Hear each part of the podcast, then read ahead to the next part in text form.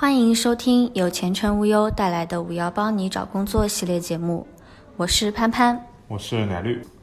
本期节目又问薪资，替你猜透面试官的真实想法。面试官问上家薪资，求职者内心是：他是不是要压价？面试官全程微笑，偶尔加以点头肯定。求职者内心想：稳了稳了，看起来对我很满意的样子，就快收到 offer 了吧？面试官表示：“我真的不是这么想的。”为什么要问我的上家薪资？网友提问。面试官问上家公司的薪资和福利待遇，是想了解什么吗？无忧专家，一般来说，HR 问上家薪资的原因，主要是因为这三个方面：一、排除简历中的水分，有时候个人的简历中涉及岗位工作的内容，会出现夸大现象。那么，如何定位个人的真实情况呢？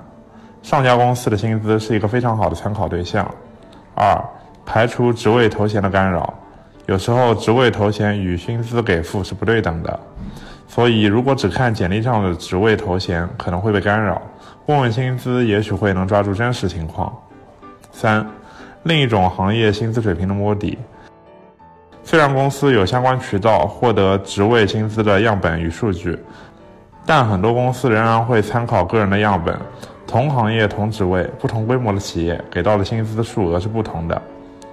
在回答的时候，你可以说：“我能先了解一下贵公司的薪资构成吗？”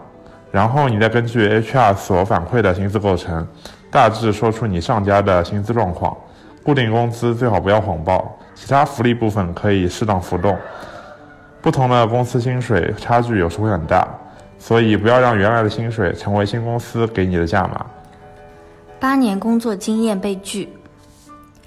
网友提问：我遇到的问题是，和面试官谈得很好，但是回头总公司人事却告诉我，子公司想找个当地的，以我是外地的理由拒绝了我，而总公司又以工程部最低本科又卡掉了我，我真不知道他们是出于什么考虑。他们一直在招人，而我恰恰有从业八年经验，HR 那边还说错过我很可惜。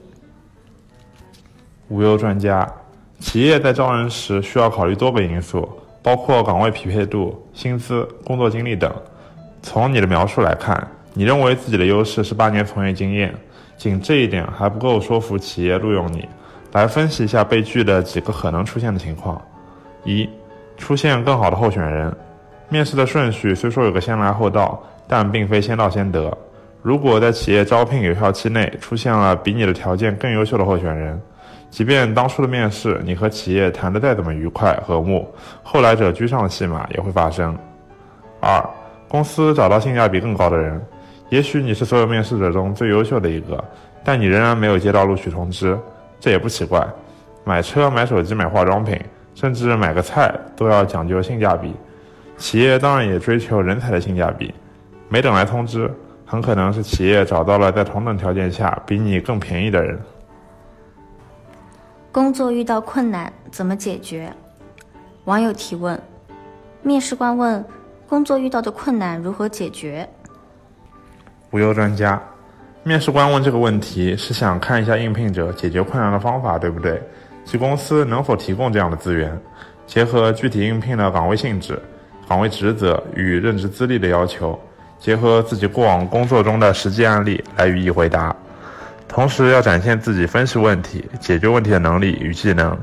回答时要注意以下三个方面：一、心态要平和，需要向面试官展示的是你是一个遇事不慌不忙、沉着冷静的人，会分析问题，能解决问题；二、展现你的综合能力。包括面对困难时的应变能力、工作事务的处理能力、管理能力、思维方式等等，同时也有人际关系的沟通能力、团队协作能力、跨部门合作能力等等。三、自我分析、总结与反思，举例说明是否有吸取经验、不断改进，以及如何避免同样的一个错误犯两次等。没有相关工作经验就一定会失败吗？网友提问。没有相关工作经验，如何才能面试成功呢？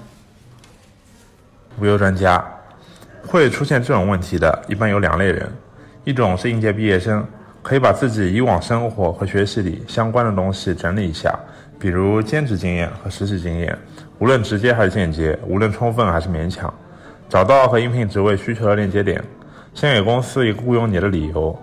第二种是转行的人，需要注意这两点：一。需要在前期针对该工作岗位以及所面试的公司所在的领域进行全面的学习和了解，一定要让面试官意识到你是有备而来的。二，在面试中要向面试官展现出你在这份工作上的优势以及综合胜任力。简单来说，就是需要在各个细节中透露出你对这份工作抱有的积极的心态，传达出你既是能够主动承担责任的人，又是这个岗位最合适的应聘者。本期节目到此结束，感谢收听，我们下期再见。